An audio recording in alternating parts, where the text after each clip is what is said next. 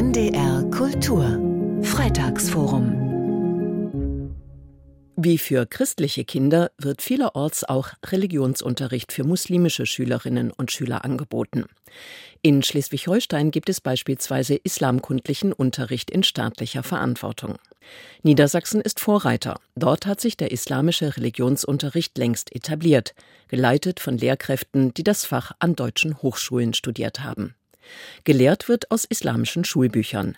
Bita Schafiner berichtet. Bereits 2003 startete das Land Niedersachsen mit dem Fach Islamischer Religionsunterricht an den allgemeinbildenden Schulen. Unterrichtet wird nach den Bestimmungen des Niedersächsischen Schulgesetzes. Zwar habe sich das Fach Islamische Religion gut etabliert, dennoch gehe es immer noch viel zu langsam mit der Implementierung voran, betont Annette Abdelrahman, Islamwissenschaftlerin am Institut für Islamische Theologie in Osnabrück. Das liegt auf der einen Seite daran, dass wir zu wenige Studierende haben und dadurch eben auch ein Lehrkräftemangel im Bereich islamischer Religion. Und auf der anderen Seite aber auch daran, dass die Einstellungspraxis im Moment ein bisschen kompliziert ist.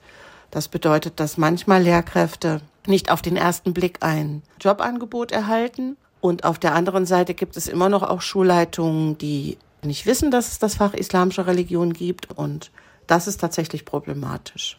Islamischer Religionsunterricht ist mit dem christlichen im Prinzip ähnlich. Er ist bekenntnisorientiert, das heißt, der Unterricht behandelt Themen aus muslimischer Perspektive. In Niedersachsen unterrichten momentan ungefähr 30 Lehrkräfte an ca. 60 Schulen. Das ist viel zu wenig, sagt Annette Abdelrahman, denn der Bedarf sei wesentlich größer. Es gibt aber auch äh, Schulleitungen und auch Schulen, die eine große Angst haben vor dem Fach und das Fach Islamische Religion nicht einführen möchten, weil sie zum Beispiel die Vorstellung haben, dass sie dann sehr viele Menschen mit Migrationshintergrund an ihrer Schule haben oder vielleicht Religion dann eine größere Rolle spielt und sie teilweise eben vielleicht auch die islamische Religion nicht kennen und dann vielleicht auch sehr eigenartige Vorstellungen davon haben. Bereits seit zwölf Jahren arbeiten verschiedene Schulen mit dem Buch Bismillah, wir entdecken den Islam aus dem Westermann Schulbuchverlag.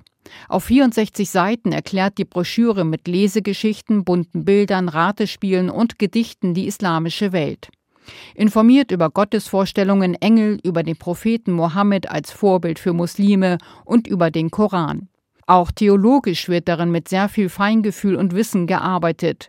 So wurde auf Prophetenbilder verzichtet, betont die Mitherausgeberin Annette Abdelrahman. Wir haben uns dazu entschieden, dass wir zum Beispiel Gott tatsächlich nicht abbilden und in Bildergeschichten, in denen es um Mohammed zum Beispiel geht, bilden wir auch Mohammed nicht ab, sondern wir haben die Bildergeschichten dann immer so gestaltet, dass man das Gefühl hat, als wäre Mohammed gerade da gewesen und jetzt gerade zur Seite gegangen zum Beispiel. Oder ein anderer Prophet, der vielleicht mit seinem Volk gerade spricht. Dann haben wir eben ein Bild gestaltet, das viele Menschen zeigt, die mit jemandem sprechen und der Prophet ist dann im Grunde genommen steht genau da, wo das Bild endet. Spielerisch wird den Schülerinnen und Schülern beigebracht, die Zusammenhänge des Islam zu erschließen, mit Geschichten und Bildern, die Religion greifbar machen sollen. Islamwissenschaftlerin Riem Spielhaus vom Georg Eckert Institut für Schulbuchforschung in Braunschweig ist sich sicher, der islamische Unterricht ist ein wichtiger Schritt zur Integration für Grundschüler dass man mitkriegt, dass auch der Islam unterschiedlich gelebt wird, also dass es noch unterschiedliche Herkunft von Musliminnen und Muslimen auf der Welt gibt und dass es Menschen gibt, die den Islam auch unterschiedlich interpretieren und anwenden. Und dass reflektiert wird, dass es auch noch andere Religionen gibt oder auch Nicht-Religion gelebt wird. Ja, also dass Menschen gibt, die unterschiedliche Weltanschauungen haben und auch ohne Religion leben können. In Hamburg schlägt man jetzt einen anderen Weg ein. Als erstes Bundesland will man hier einen konfessionsübergreifenden interreligiösen Unterricht anbieten, an denen sich verschiedene Religionsgemeinschaften beteiligen.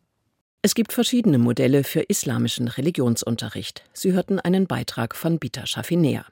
Nachzuhören und nachzulesen jederzeit im Internet unter ndr.de-kultur. Das Freitagsforum hören Sie jeden Freitag um 20 nach 3 bei NDR Kultur.